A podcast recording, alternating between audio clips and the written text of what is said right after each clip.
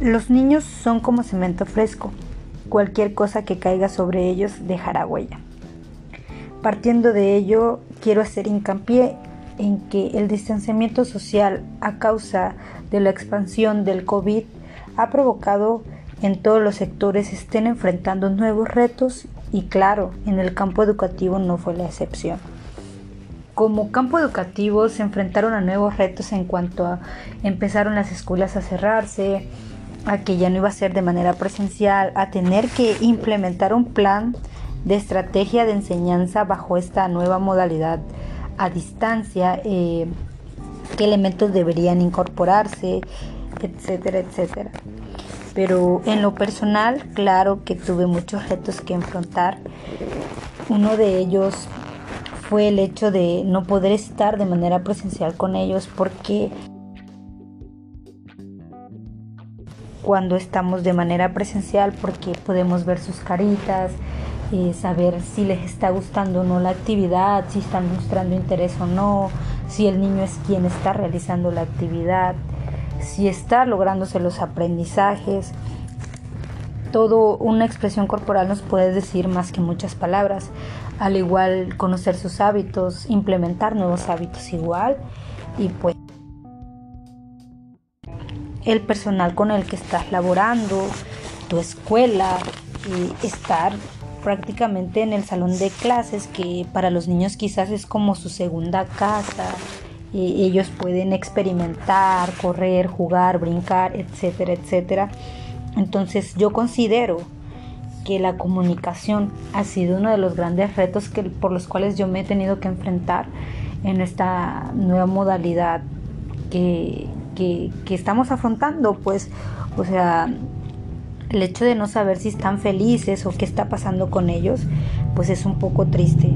Al igual que, porque hago referencia a la comunicación, porque no todos los niños con los que estoy trabajando tienen la posibilidad de conectarse todos los días, eh, hacer una pequeña videollamada cuando, cuando se dé el momento. Hay niños que no pueden asistir, ah, o por supuesto tengo que marcar o no sé, mandar un mensajito y muchas veces no puede uno recibir la, la atención o más que nada el tiempo que los niños tienen, ¿no?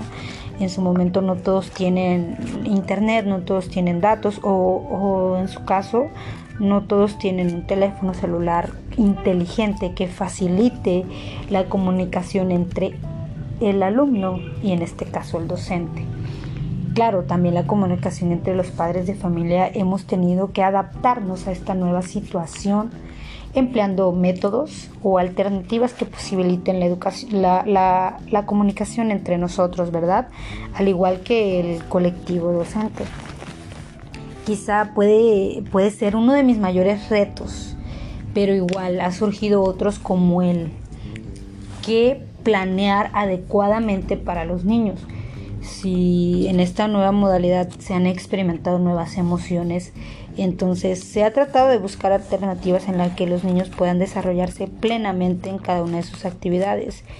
Claro, todo se redujo, es, las actividades tienen que ser más sencillas, no tenemos que saturar a los niños, entonces también eso se vuelve un poquito un reto porque no sabemos si realmente el alumno es quien está realizando las actividades, si el docente, si no el padre de familia o tutor es quien, quien realiza pues las actividades de cada niño. Entonces eso también es un gran reto.